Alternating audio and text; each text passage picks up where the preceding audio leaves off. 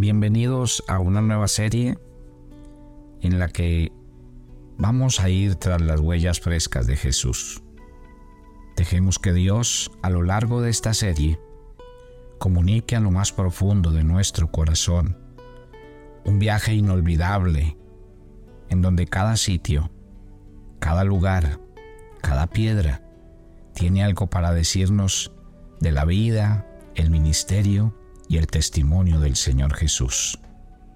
Yo le invito a que haga el ejercicio conmigo mañana tras mañana, en dejar que esta serie lo lleve a seguir las huellas frescas de Jesús en la tierra de la Biblia, en la tierra santa, en nuestra amada Jerusalén. Buenos días, soy el pastor Carlos Ríos y este es nuestro devocional maná, una aventura diaria con Dios. Complacidos de que nos acompañen y compartan con nosotros este tiempo. Y voy a empezar con una de las historias más fascinantes y momentos que se vivieron en los relatos bíblicos. Esta historia está esbozada en el segundo libro de la Biblia, Éxodo, en el capítulo 3. Mire lo que dice el libro de Éxodo en el capítulo 3. Cierto día Moisés se encontraba apacentando el rebaño de su suegro Jetro, que era sacerdote de Madián. Llegó el rebaño al corazón del desierto y llegó al Sinaí, el monte de Dios. Allí el ángel del Señor se le apareció en un fuego ardiente, en medio de una zarza. Moisés quedó, se quedó mirando lleno de asombro, porque aún la zarza estaba envuelta en llamas. No se consumía. Esto es increíble, se dijo a sí mismo. ¿Por qué esa zarza no se consume? Tengo que ir a verla de cerca. Y cuando el Señor vio a Moisés que se acercaba para observarla mejor, Dios lo llamó de en medio de la zarza. Moisés, Moisés, aquí estoy, respondió él. No te acerques más, le advirtió el Señor. Quítate las sandalias, porque estás pisando la tierra santa. Yo soy el Dios de tu padre, el Dios de Abraham, el Dios de Isaac y el Dios de Jacob. Cuando Moisés oyó esto, se cubrió el rostro porque tenía miedo de mirar a Dios. Luego el Señor le dijo, ciertamente he visto la opresión que sufre mi pueblo en Egipto. He oído sus, sus gritos de angustia a causa de la crueldad de sus capataces. Estoy al tanto de sus sufrimientos.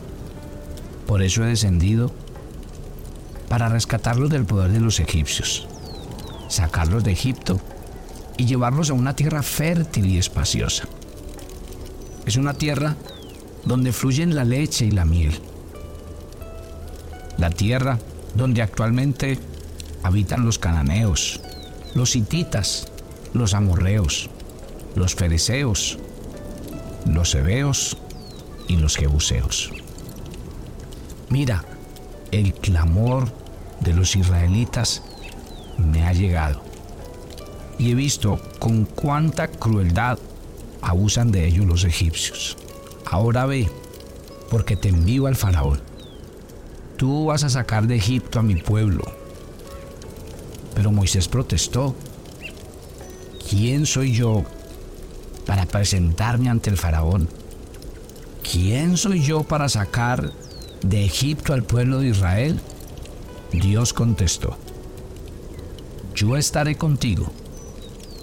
Y esta es la señal para ti de que yo soy quien te envía. Cuando hayas sacado de Egipto al pueblo, adorarán a Dios en este mismo monte. Pero Moisés volvió a protestar. Si voy a los israelitas y les digo, el Dios de sus antepasados me ha enviado a ustedes, ellos me preguntarán, ¿cuál es el nombre de ese Dios? Entonces, ¿qué les responderé? Dios le contestó a Moisés, yo soy el que soy. Dile esto a mi pueblo Israel, yo soy, me ha enviado a ustedes. Esta es una historia fascinante y es un momento que debe quedar en la retida de todo cristiano y de todo hijo de Dios.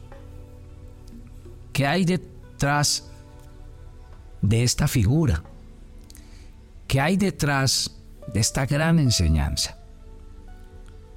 Moisés estaba enseñado al desierto.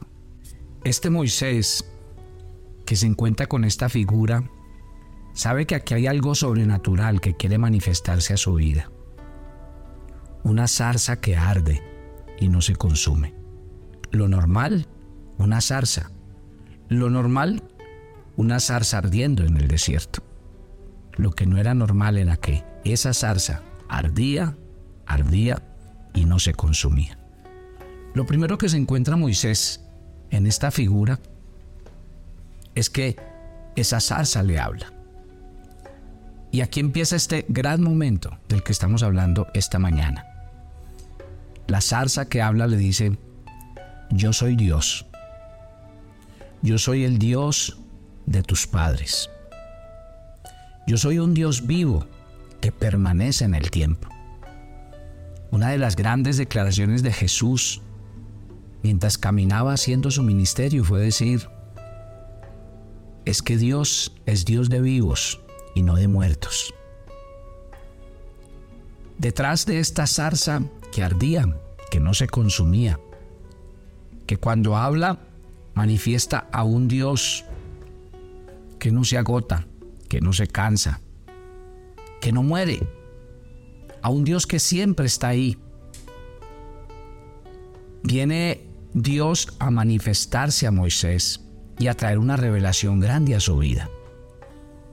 Este yo soy el Dios de tus padres en un momento determinado también se, se convierte en la gran presentación del Dios al que nosotros buscamos.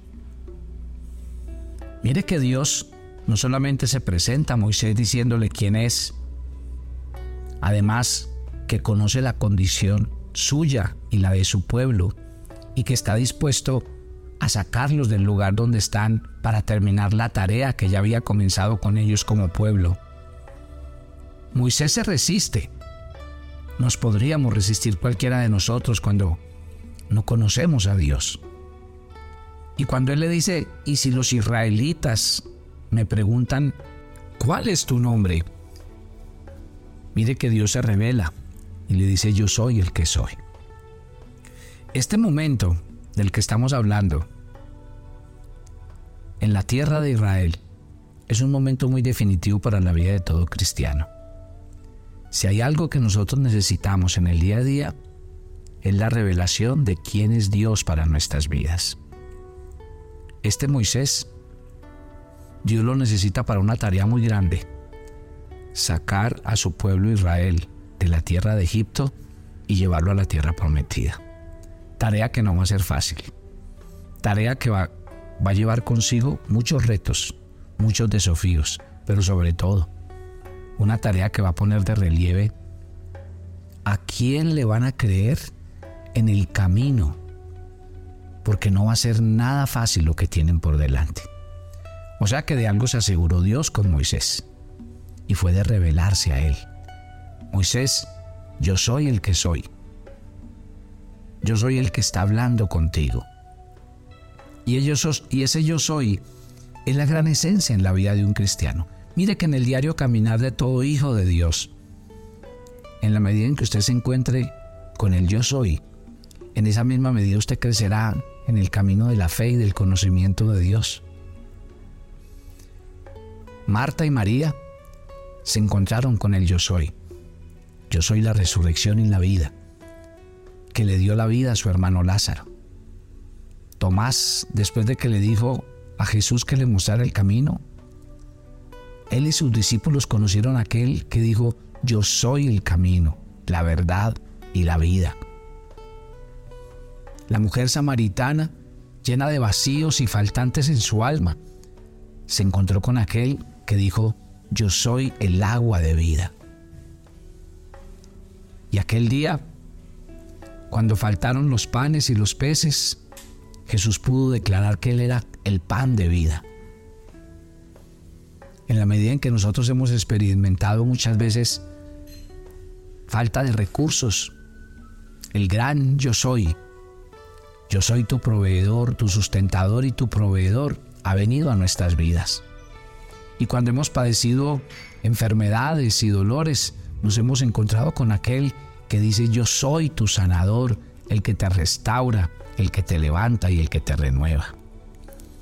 La experiencia de un cristiano en el día a día tiene sentido cuando se puede encontrar con el yo soy para su vida. Y eso fue lo que pasó en la vida de Moisés.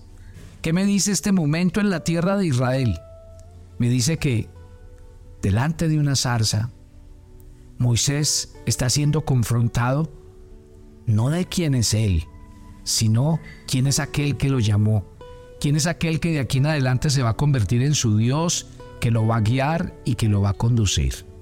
Si Moisés hoy entiende esta lección, de aquí para adelante será un hombre que va a ver milagros. Si tú entiendes esta mañana mientras escuchas este momento, entonces tu vida nunca será la misma. Porque al encontrarte con el yo soy, tu vida va a experimentar seguridad y certeza de aquel en quien has depositado tu confianza.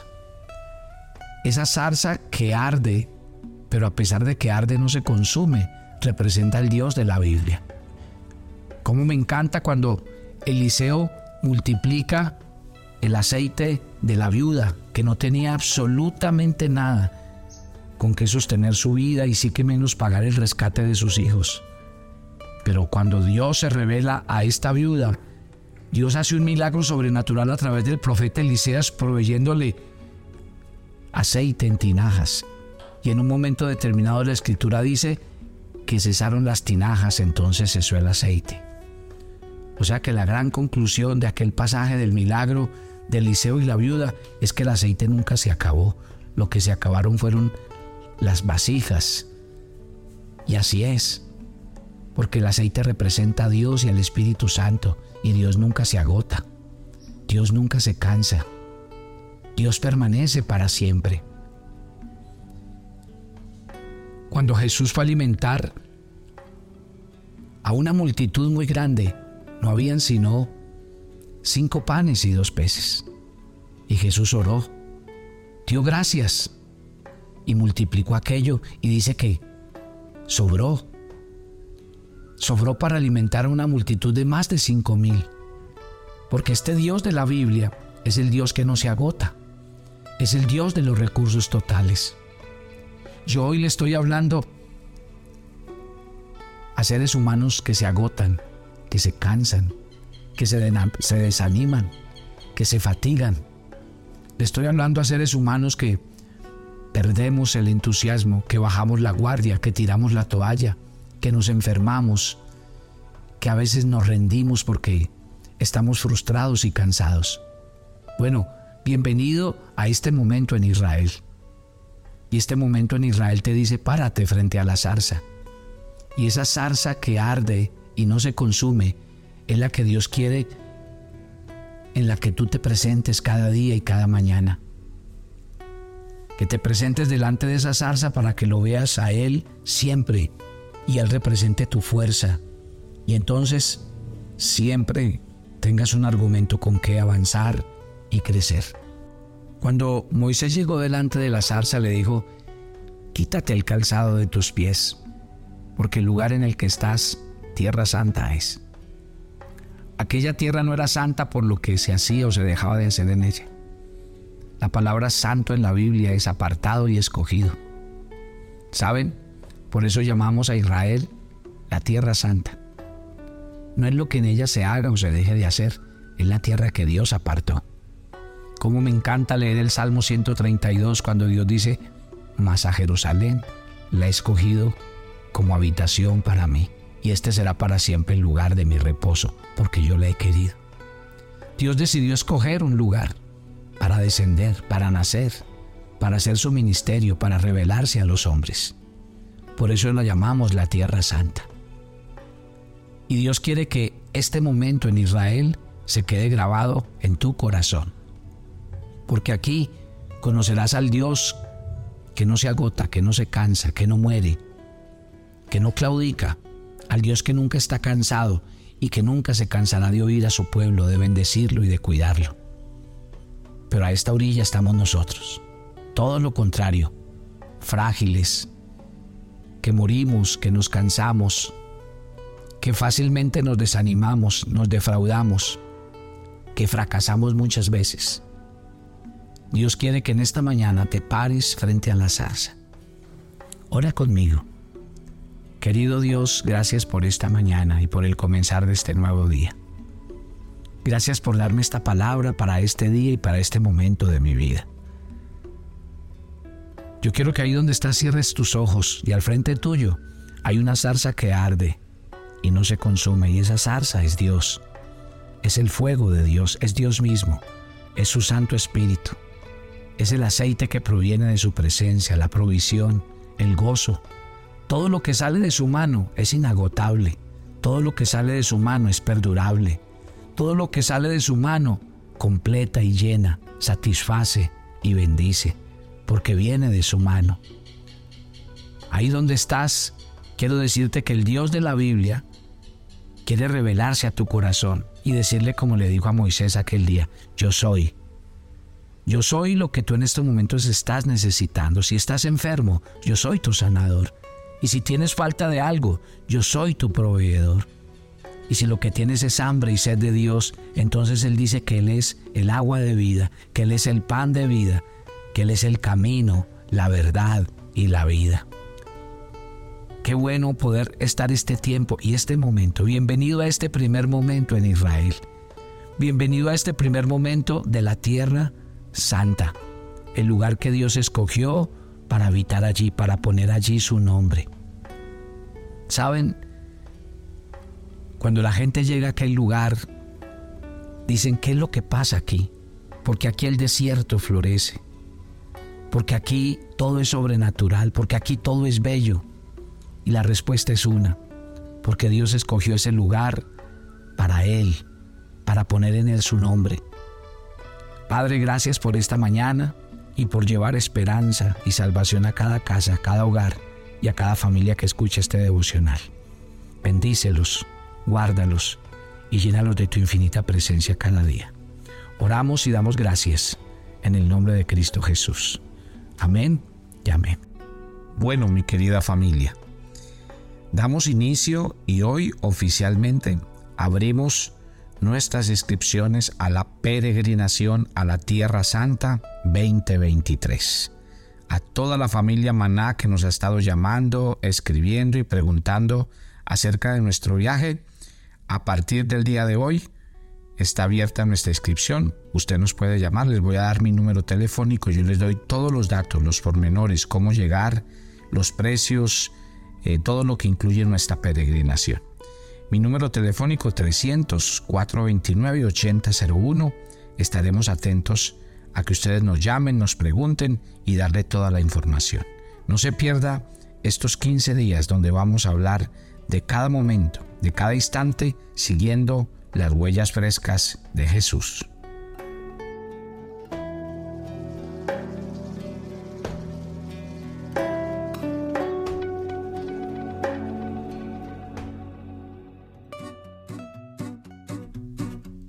Los llevaremos en una travesía de 15 días por los países de Turquía e Israel. Visitaremos Estambul, Capadocia y nuestra amada Jerusalén. Estaremos en las regiones de la Galilea, el Mar Muerto y Jericó. Nuestros servicios, todo incluido, los mejores hoteles, las comidas servidas en abundantes buffets entradas a todos los lugares descritos en el programa, todos los impuestos y propinas. Pero por sobre todo, un grupo de peregrinos donde usted nunca se sentirá solo. Siempre contará con un equipo de personas para atenderle. ¿Qué espera? Únase a nuestro grupo y conviértase en un peregrino a la Tierra Santa. Te invitamos a seguir las huellas frescas de Jesús.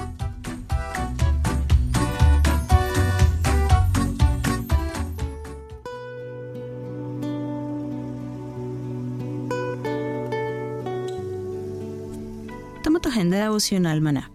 Hoy es el día 134 en nuestra agenda y el pasaje sugerido para la lectura en tu devocional personal el día de hoy es 1 de Timoteo 5 del 17 al 21. Quienes enseñan y predican la palabra de Dios cumplen fielmente con la tarea de acompañar y edificar a la iglesia. Por tanto, ora por ellos y sé generoso conforme a la disposición de tu corazón. Te invitamos ahora a que respondas las preguntas que encuentras en tu agenda que te llevarán a conocer cada vez más a Dios y crecer en tu vida espiritual. Y para confirmar tus respuestas, visita nuestra cuenta de Facebook Devocional Maná o nuestra página web devocionalmaná.com.